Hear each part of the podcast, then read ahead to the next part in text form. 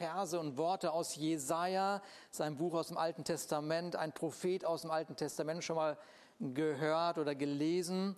Da heißt es, denn ein Kind ist uns geboren, ein Sohn ist uns gegeben und die Herrschaft ruht auf seiner Schulter und man nennt seinen Namen Wunderbarer, Ratgeber, starker Gott, ewig Vater und Friedefürst, genau.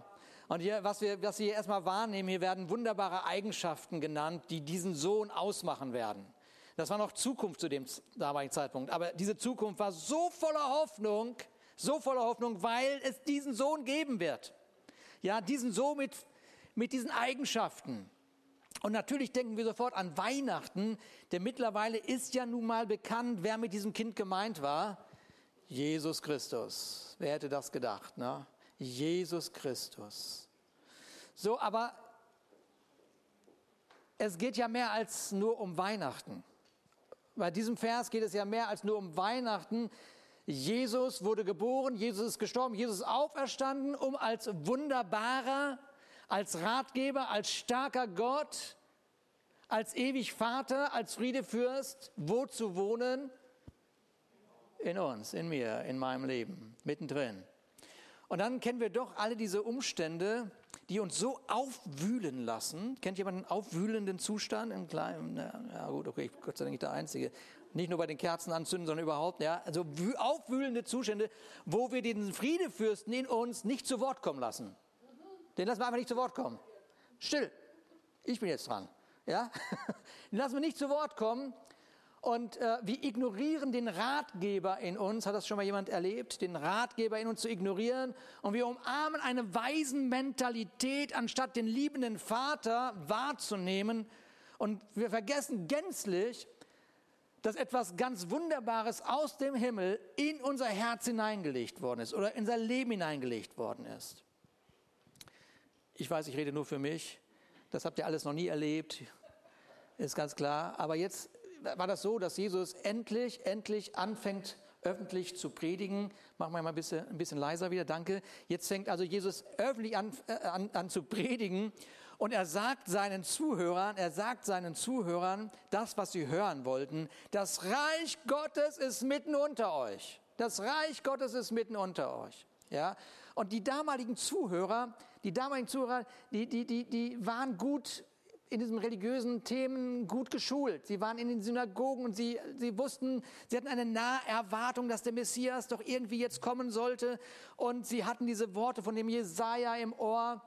Und, und obwohl sie das alles so in sich getragen haben, waren sie so sehr von den Umständen bedrängt, dass ihre Vorstellung, ihre Vorstellung von diesem Messias davon geprägt war, dass er doch bitte die äußeren Umstände verändern möge. Und sie dachten überhaupt gar nicht daran, dass es vielleicht auch eine Chance geben würde, dass dieser Messias kommen würde, um in ihnen etwas zu verändern. Das gab gar nicht, das, die, die, die Bedrängnisse waren so groß, dass man gesagt hat, nee, komm, kümmere dich erstmal um das andere statt um mich. Das andere ist viel wichtiger. Und das ist so oft, dass der Mensch in dieser Annahme lebt, dass das Problem sowieso nur bei den anderen zu suchen ist. Ja, kennt das jemand? Nö. Auch nur, nur alles klar. Ne? Ja, die anderen sind das Problem. Wenn die anderen nicht wären, ja, sage ich so oft, die Arbeit ist nicht das Problem, nur die Mitarbeiter. Wenn die nicht wären, Genau. Und jetzt, jetzt ist Weihnachten. Haben wir heute gehört von Matthias. Und die Weihnachtszeit drückt ja auch eine Sehnsucht aus. All I want for Christmas. Ich habe nur einen einzigen Wunsch, Weltfrieden. ich habe nur einen einzigen Wunsch. Und dann, und dann ist da diese, diese Sehnsucht nach Frieden da. Ja? Nach Frieden da. Und äh, damit auch die Sehnsucht nach Versöhnung. Ja? Die Sehnsucht nach Frieden geht nicht ohne Sehnsucht nach Versöhnung. Das funktioniert nicht. Das äh, funktioniert nicht. Ja. So, da hat jemand mal gesagt, Friede ohne Versöhnung ist Vorbereitung auf den Krieg.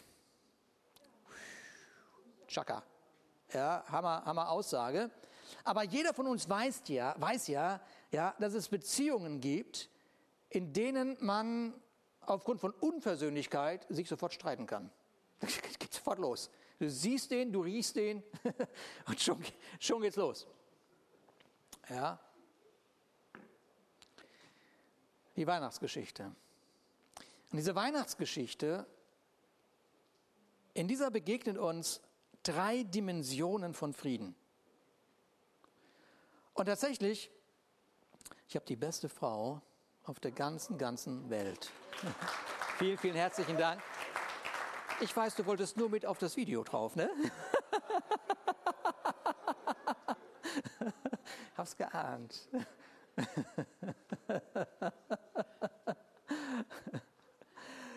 Diese Weihnachtsgeschichte, da werden uns drei Dimensionen von Frieden demonstriert oder gezeigt oder vorgestellt. Und tatsächlich äh, hören wir in dieser Weihnachtsgeschichte von der Möglichkeit von Frieden mit allen Menschen. Buchstäblich. buchstäblich. Frieden mit allen Menschen. Wow. Ja, sogar mit denen, an die du gerade denkst. Sogar mit denen. Ich weiß, du denkst, es ist unmöglich, aber dann gibt es immer noch eine Hoffnung auf den Himmel.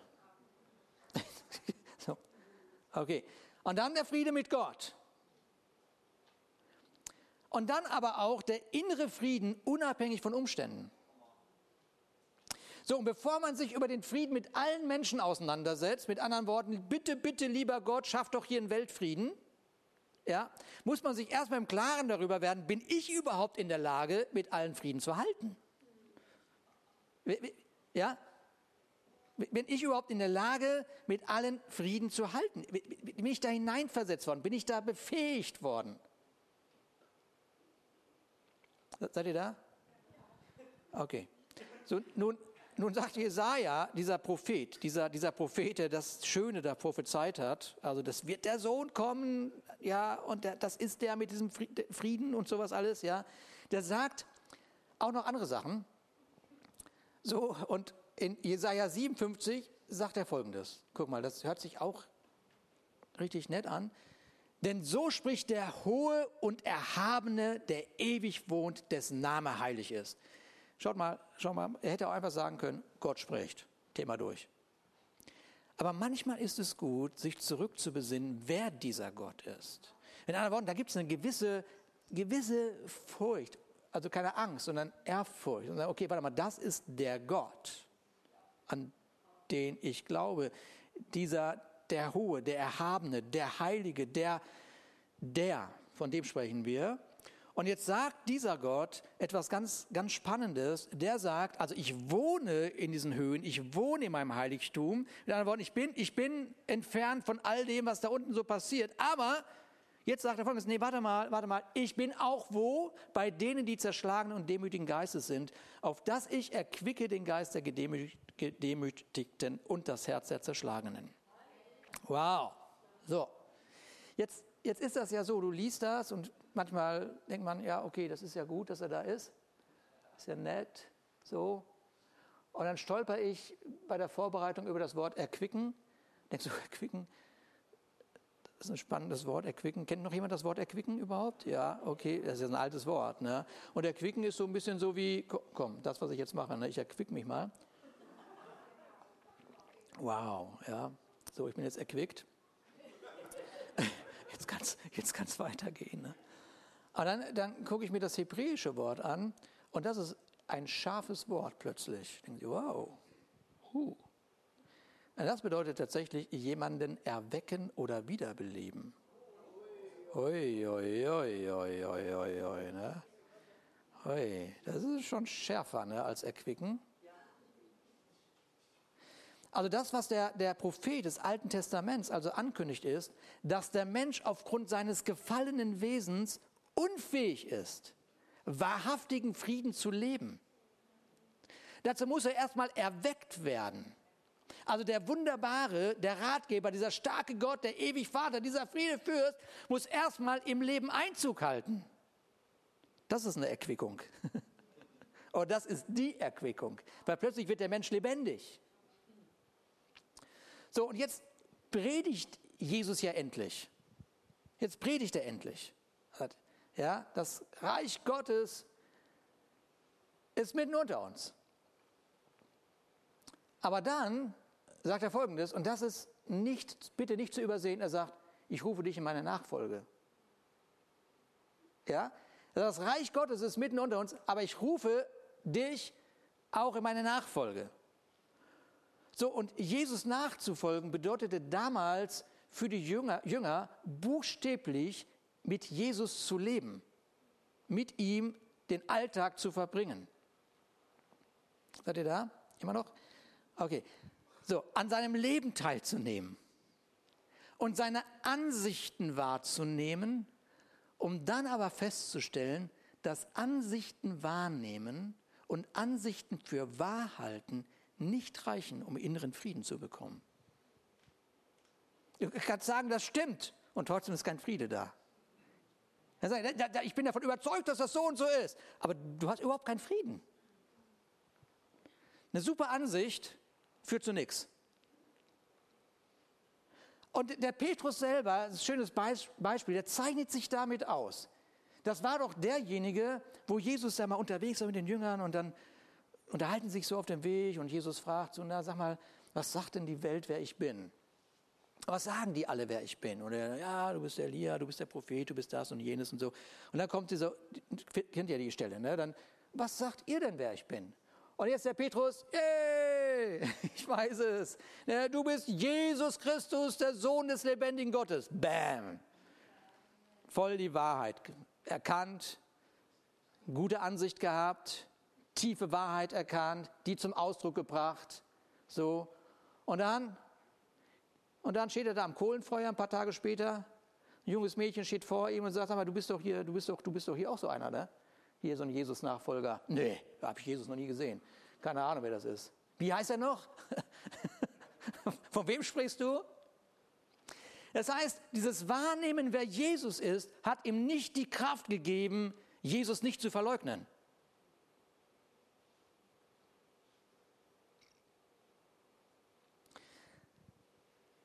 Das ist, das, ist so eine, das ist ein ganz spannender Moment, der da stattfindet, wenn man zwar schon gelernt hat, richtig zu denken, so, ja, so, richtig wahrzunehmen und trotzdem spürt, ey, das reicht nicht aus für meinen inneren Frieden irgendwie.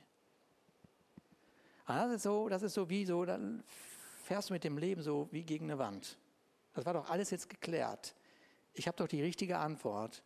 Wieso erlebe ich jetzt nicht diese Kraft von dieser Antwort? So.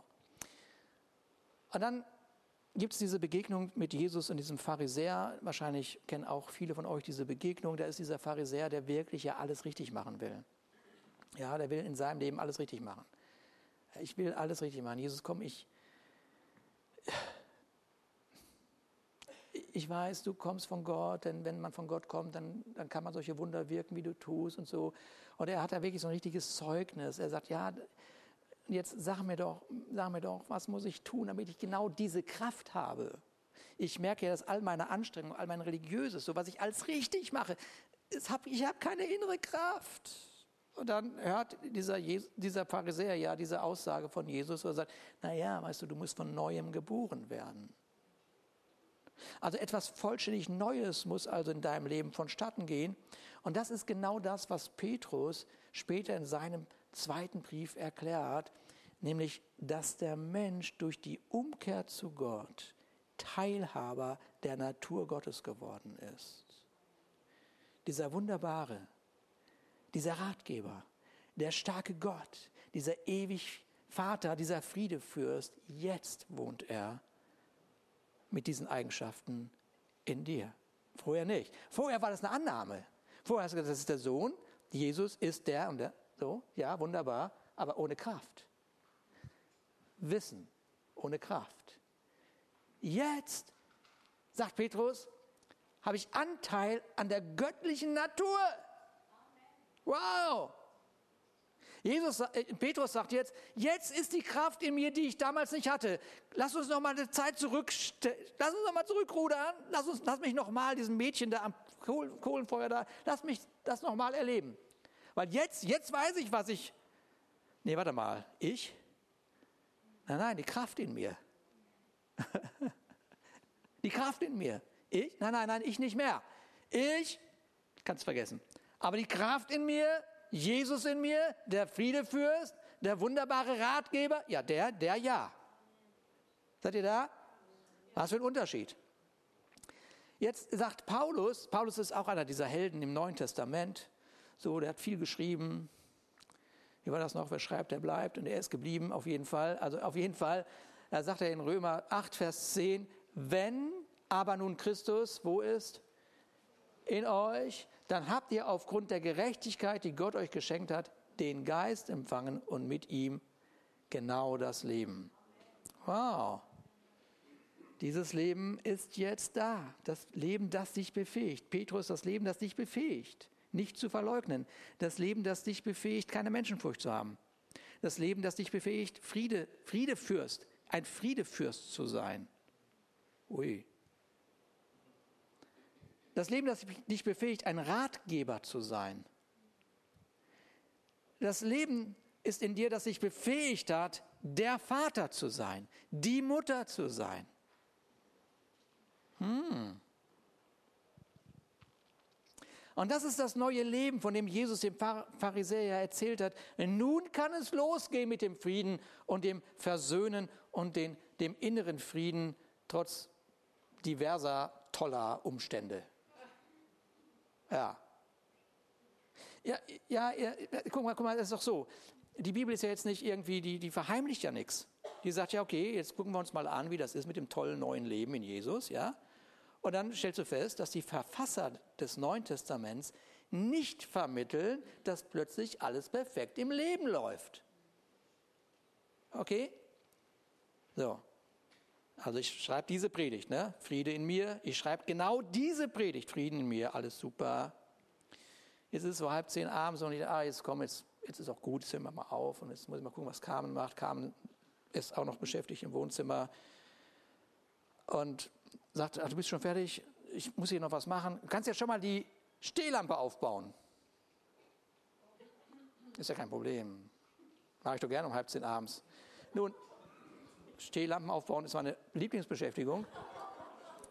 Also, Karton aufschneiden, wie das halt so ist. Ne? Jetzt ist man ja der Superheld. Der Friede ist ja so sehr in mir wegen der Predigt, die ich gerade geschrieben habe. Das könnt ihr euch nicht vorstellen. Also, baue ich das Teil zusammen. Das geht auch relativ zügig, relativ zügig, bis zu dem Moment, wo ich feststelle, oh, da ist ja keine Lampe dabei. Was bestellst du denn für eine Lampe ohne Lampe? Ne? Der Friede ist total in mir. Na, also ich gehe in den Hauswirtschaftsraum, hol, oh, wir haben auch noch so eine gut, dass ich die mal irgendwann gekauft habe. Wahrscheinlich kamen die auch gekauft, ist egal. Ich habe ich nehme die. Und jetzt kommt's. Welcher Puzzle hat diese Lampe erfunden? Wie kriege ich denn diese Glühbirne da rein? Also ich, meine, ich bin ja nicht, technisch nicht so ganz unbegabt, aber nach zehn Minuten, wirklich zehn Minuten, zehn Minuten versucht diese in dieses Loch dahin rein und drehen und mit irgendeinem so Werkzeug, was sie dabei gelegt haben, sind die denn? Ne? Und der, innere Frieden, der innere Frieden, aufgrund meiner tollen Predigt, der innere Frieden, der hat, der, hat mir gesagt, schmeiß die Lampe gegen die Wand. Schmeiß die, schmeiß die einfach gegen die Wand. Dieser innere Frieden, Hammer, ey, mein innerer Frieden. Und dann die Stimme meiner Frau, dann die Stimme meiner Frau. Na, wo ist denn der Friedefürst? So, so.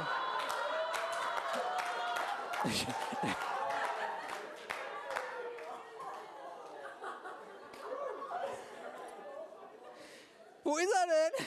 Wo ist er denn geblieben? Danke, dass die Verfasser des Neuen Testaments uns darauf aufmerksam machen, dass das irgendwie nicht so, ne? Ja, sie sprechen sogar davon, dass dieser, dieser, dieser, diese göttliche Natur wie so ein Samen in uns eingelegt worden ist. Das heißt, da darf sich was entwickeln, da darf etwas wachsen. Ja? Aber da in dem Moment war alles zugewachsen. Zugewachsen. Gut. Oh Mann, oh Mann, oh Mann, ja. Hm. Da, nee, die habe ich wieder zusammengepackt. Es war einfacher, die zusammenzupacken, als die Glühbirne da reinzudrehen. Wirklich wahr. Auch zusammen, schön Karton, Tesafilm drüber. Tschüss. Tschüss, Lampe. Ich segne dich. oh Mann. Ja, das, wie schön war das mit den Glühbirnen, die man einfach eindrehen konnte. Genau. Okay, also keine Frage, überhaupt keine Frage. Unser Leben wird mit allen möglichen Herausforderungen konfrontiert. Und was jeder von uns kennt, ist der wie angeborene Reflex. Tschock. Ja, so ohne Gott zu fühlen, ohne wie Gott zu denken, ohne wie Gott zu handeln, ohne den Friede fürs überhaupt irgendwie in die Nähe kommen zu lassen. Das ist ein Reflex. Ich hatte, wie gesagt, die Predigt war ja klar. Ich hatte nur nicht gedacht, dass ich so reflexartig reagiere. Ich war eigentlich super tiefenentspannt nach der Predigt. Aber dann, genau. So, und jetzt ist das so, dass wir im Moment in unserer Gesellschaft so eine riesengroße Herausforderung äh, erleben, nämlich, ähm, dass sich viele die Frage stellen, Jetzt geht die, die, die Lampe an. Die Glühbirne. Das war aber, das war aber nicht, abge, das war nicht abgesprochen. Die wundersame Technik. Hätte ich den Schalter einfach nur schalten müssen? war das das Thema? So, wir, wir haben also in unserer Gesellschaft so diese riesengroße Herausforderung, jeder von euch und von, kriegt das mit, ja. Viele stellen sich gerade die Frage, wie die Zukunft wohl aussehen wird wenn das so weitergeht. Ja, okay. Paulus, also dieser Paulus, dieser Paulus, von dem wir gerade gehört haben, der sagt in seinem Brief an die Philippa, die er, er hingeschrieben hat, äh, sagt er, er sagt so richtig, ist ja, ich bin durch, ich habe viele Entbehrungen ertragen. Und wenn er das sagt, ich habe Entbehrungen ertragen, dann bedeutet das, dass Umstände sein Leben beeinflusst haben, die nicht einfach waren. Ja, okay. Und wenn man ein bisschen Bibel studiert, dann weiß man, was er alles erlebt hat. Dann ist das, was wir gerade erleben, ein Klacks.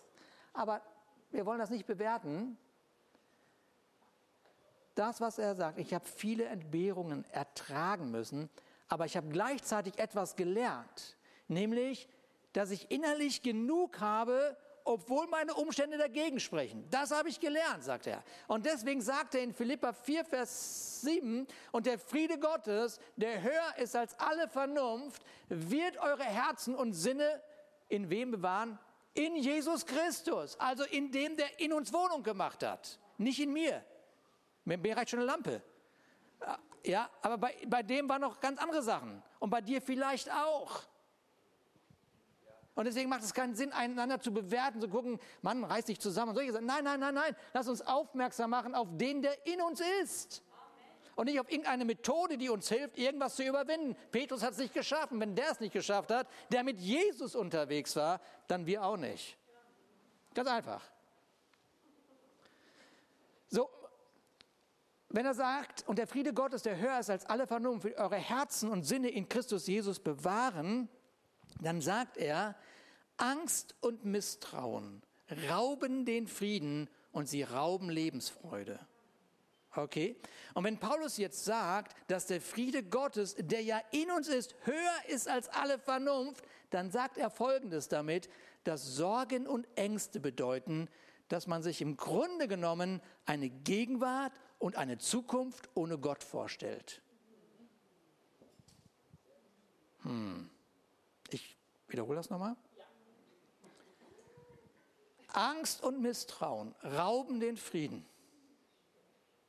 Und sie rauben die Lebensfreude. Und wenn Paulus jetzt sagt, dass der Friede Gottes, der ja in uns ist, der ist in uns, der Friedefürst ist in uns aufgrund deines Bekenntnisses, wer Jesus ist, ja, er ist in uns. Und er sagt, er ist höher als alle Vernunft, alles das, was du dir vorstellen kannst dann sagt er damit aber auch, dass Sorgen und Ängste bedeuten, dass man sich im Grunde genommen eine Gegenwart und eine Zukunft ohne Gott vorstellt. Wenn in meiner Zukunft Gott ist, so what? Ja, das ist eine spannende Überlegung, oder? So, und wenn du wissen willst, ob du dir deine Zukunft oder eine Zukunft ohne Gott vorstellst, ja, oder ohne Gott dein Jetzt gestaltest, dann schau dir doch mal an, ob du Gott die ganze Zeit sagst, was deine Probleme sind, oder ob deine Probleme hören, wer Gott ist. Okay? Du kannst die ganze Zeit Gott vorstellen, was deine Probleme sind und so tun, als wenn er gar nicht da ist. Du, warst ja, du bist ja nicht da, lieber Gott, deswegen muss ich dir jetzt mal erklären. Ich weiß, du bist zwar allgegenwärtig, aber bei mir nicht, bei allen anderen schon. Damit du aber weißt, wie es mir geht, ein bisschen Aufmerksamkeit, Gott, jetzt hier, ja, erkläre ich dir mal, wie schlecht es mir geht. Den anderen geht es viel besser. Aber wenn du über mich nachdenkst, Gott, dann musst du doch auch deinen Sozialfonds öffnen, oder? Muss doch irgendwas passieren, dass ich von dir mal berücksichtigt werde. Wieso kriegen das andere nur? In Afrika besonders. Und hier, versteht, versteht ihr? Bekommt Gott eine Liste mit? Oder bekommen deine Probleme mit, wer dein Gott ist? So, jetzt könnt ihr noch? Okay, die ersten Verse in der Bibel erzählen davon, dass die Erde wüst und leer ist. Wüst und leer und rund war sie auch. Und Finsternis lag auf ihr. Das ist so auch so eine, wie so eine Seelenbeschreibung, ja, dass man im Leben genau das, dass Menschen das erleben, wüst und leer, einfach leer und, und Finsternis, ja, und jeder kennt so seine Geschichte, ja. Aber dann gibt es eine Wendung, eine Wendung, die alles von einem Moment auf den anderen veränderte. Das war der Moment, wo Gott sprach, es werde Licht. So, und sofort, was passiert? Ordnet sich das Chaos. Und deswegen habe ich mir gedacht, zum vierten Advent, ein bisschen Physikunterricht. Wäre cool. Mal gucken, ob die Technik das hinkriegt. Viel Spaß beim Physikunterricht. Gucken, ob das klappt. Okay. Was wir jetzt hier gerade gesehen haben, ist ja, wie Töne ordnend wirken. Ja, welche Kraft, wenn das Töne können, welche Kraft haben dann Worte? Welche Kraft haben dann Worte?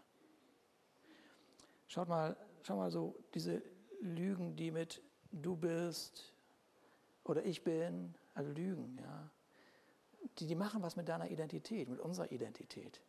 Zum Schluss, je öfter du das hörst, je öfter du das selber über dein Leben aussprichst, irgendwann ist dein Leben nur noch ein Fragezeichen.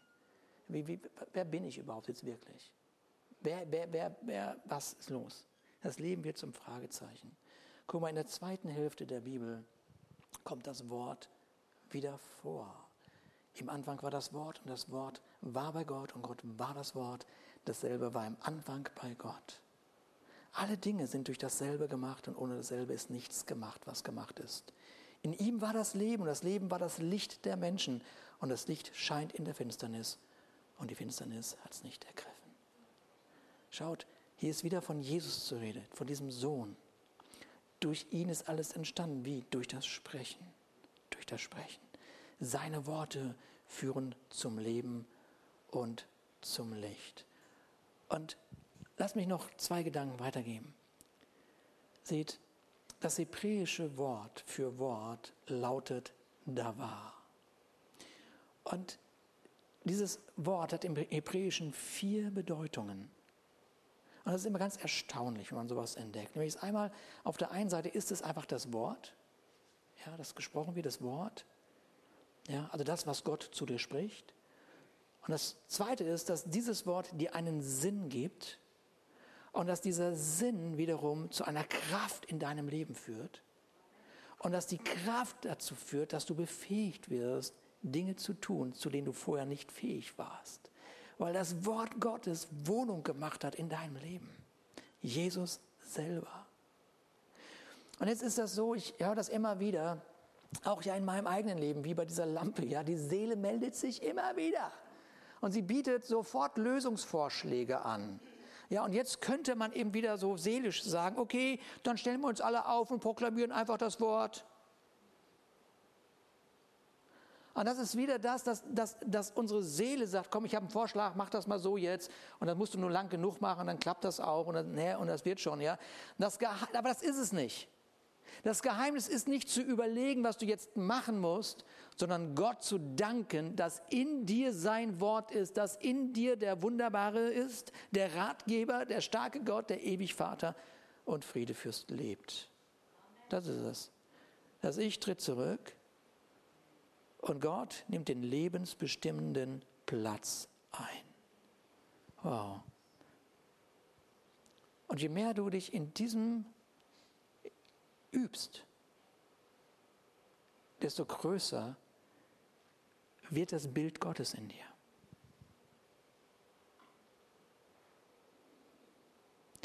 Ich hatte gerade gesagt, dass unsere Gesellschaft vor einer riesengroßen Herausforderung steht und sich eben viele die Frage stellen, wie wird die Zukunft wohl aussehen, wenn das so weitergeht.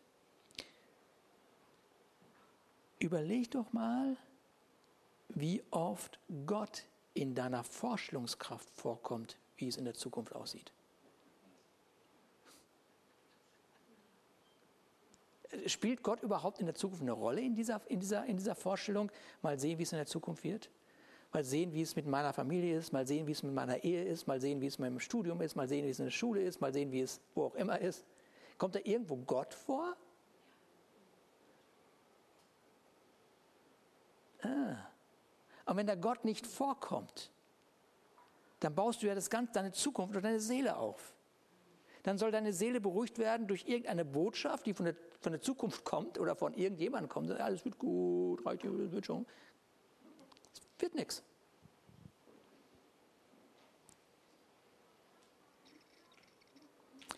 Überleg mal, wie oft Gott in deiner Vorstellung vorkommt, in den alltäglichen Themen, die dein Leben so ein bisschen herausfordern. Ja. Und da haben wir plötzlich einen Schlüssel in der Hand. Zurücktreten. Die lebensbestimmende Größe, den Geist Gottes zum Ausdruck kommen.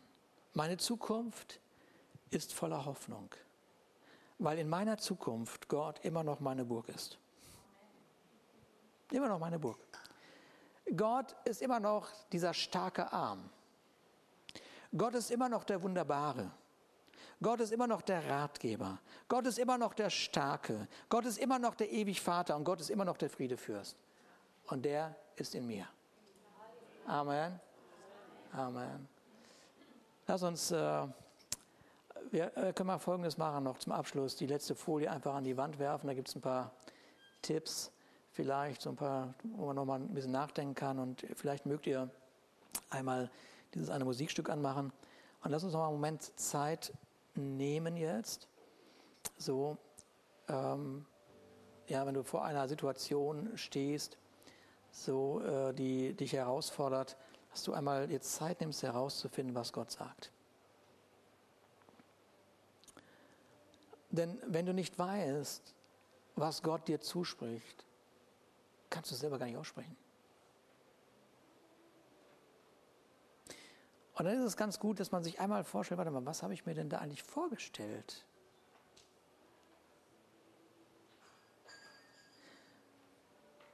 Wohl widerspricht das dem Wort Gottes und vielleicht fängst du an, mit Gott einmal übereinzustimmen. Das ist das, was Gott sagt. Und jetzt nimmst du Gott in deine Vorstellung und jetzt sprichst du es laut aus. Sprichst es laut aus. Mach ein bisschen lauter.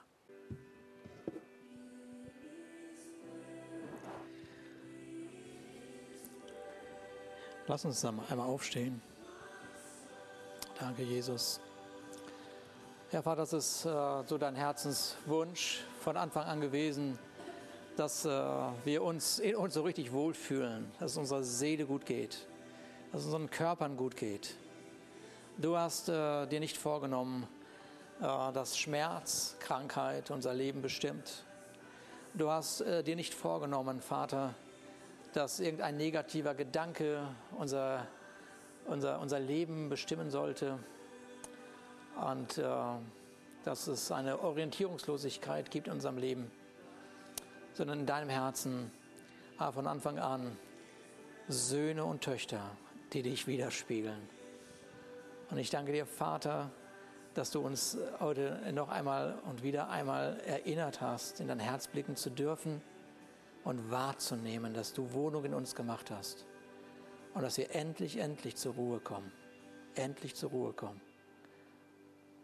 Zurücktreten und dir den Platz geben, der dir gehört. Und ich danke dir, Vater, dass dein Friede, welcher höher ist als alle Vernunft, unser Herzen und Sinne bewahrt. Und ich danke dir, dass du mit uns gehst in diese kommende Zeit und dass wir ein Zeugnis in uns tragen, dass dieses Jahr das beste Weihnachten ever in unserem Leben statt, statt, stattgefunden hat. Ich danke dir für Frieden in den Familien. Ich danke dir für Frieden, Vater. Ich danke dir, Vater, dass aller Streit, aller Streit und alle Unruhe unser Haus hier nicht trifft. Danke, Jesus. Danke, Jesus. In Jesu Namen. Amen. Ich wünsche euch einen überaus gesegneten vierten Advent.